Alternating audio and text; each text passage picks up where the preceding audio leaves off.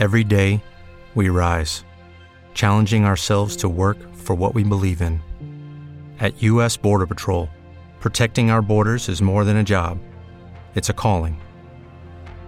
Agents answer the call, working together to keep our country and communities safe. If you're ready for a new mission, join U.S. Border Patrol and go beyond. Learn more at cbp.gov/careers. Este es un programa de misterio basado en hechos reales, donde se incluyen dramatizaciones que pueden herir sensibilidades. La cadena no se hace responsable de las opiniones de los colaboradores y entrevistados. Y ha llegado el momento de hablar de una historia que al que más o al que menos interesa. De un capítulo que aunque lo miremos de reojo siempre está ahí. Forma parte de nosotros, de nuestra sociedad.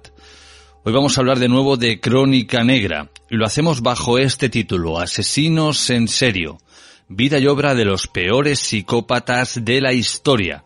Y tenemos a su autor con nosotros, Blas Ruiz, bienvenido, ¿cómo estás? Hola, muy buenas, pues estoy encantado de estar aquí.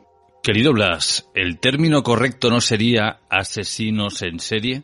Pues sí, ese es el título normal cuando nos referimos a ellos, pero cuando empecé a a escribir este libro, que, sobre todo comenzó como un blog en, la web Fenda Libros, eh, lo que quería un poco también era contar la historia de, estas personas ¿no? desde otro punto de vista, en el que incluso me permitiese jugar un poco con, la ironía y un poco con el, ya no digo con el humor negro, ¿no? porque al final es un poco también de mal gusto cuando estás hablando de, muertes, eh, pero sí que es cierto para quitarle un poco de hierro a unos asuntos tan graves decidí hacerlo en otro tono, ¿no? Entonces, eh, de ahí viene el chascarrillo de, en serio, y entonces era un poco para referirme al tono en el que iba un poco dirigida la cosa.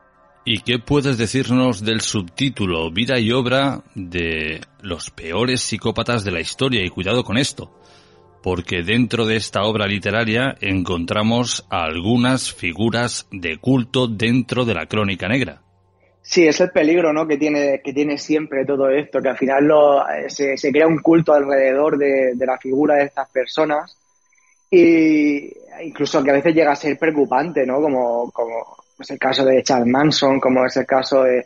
Aquí en España también lo tuvimos, ¿no? Con en el caso de, de José Rabadán, el asesino de la katana, eh, recibía cartas de la cárcel de admiradores y admiradoras que lo tenían como, como a un dios, ¿no? Que, no sé, es preocupante todas esas cosas, pero al fin y al cabo, pues forman parte de, lo que tenemos en nuestra realidad y, no hay que obviarlo.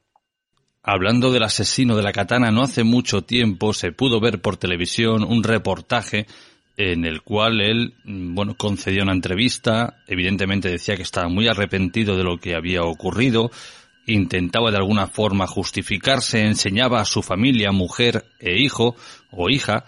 Y yo te pregunto, ¿tú crees que de alguna forma mm, está arrepentido o puede cambiar lo que, lo que hizo? En absoluto. Esa es mi opinión firme y, no la puedo cambiar también basada un poco en, opiniones de expertos con los que he hablado y con los que, saben evidentemente muchísimo más que yo sobre estos temas, ¿no? Eh, el psicópata no, no tiene cura, la psicopatía no tiene cura, ¿no? Una persona es, psicópata hasta el momento en el que muere.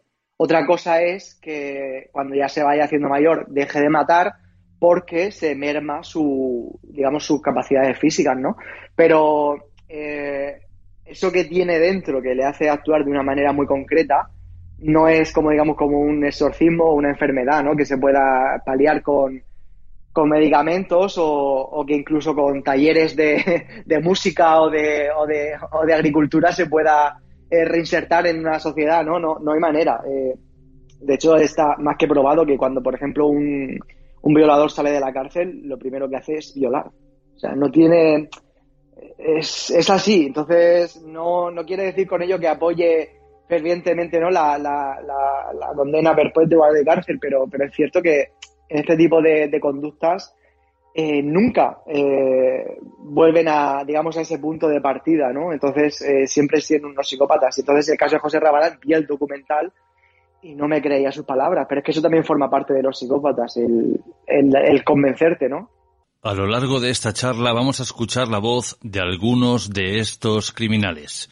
Escuchemos ahora al asesino de la katana. Eh, aparte del hecho de que ha sido un, fundamento imprescindible, eh, una condena tan reducida para que a día de hoy yo esté reinsertado en la sociedad y no tenga una carga eh, previa de años de, sufrimiento o de, o de, de presidio.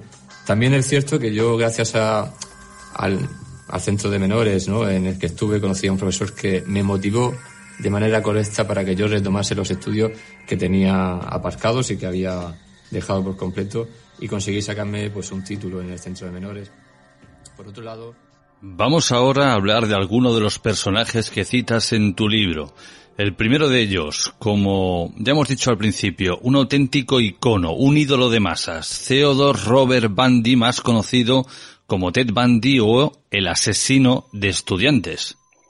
Bueno, pues sobre todo porque, eh, porque eh, enfocaba, eh, en él se, se, se, junta todo lo que es la, la, figura del psicópata clásico, digamos, se, engloba dentro de él, ¿no? Es esa persona encantadora que, que seduce, digamos, y que te lleva a su terreno con, pues, con ese encanto natural que, que tienen eh, y, que, que, al final pues acaba en tragedia, ¿no? Porque al final también hay que tener en cuenta que aquí estamos hablando de, psicópatas sangrientos, pero en, su, en la mayoría de casos del psicópata eh, no recurren a la sangre, ¿no? Eh, hacen, pues al final estafan, mienten, manipulan, trabajos. Todos conocemos a, a personas que, que, no tienen escrúpulos para llegar hacia donde sea.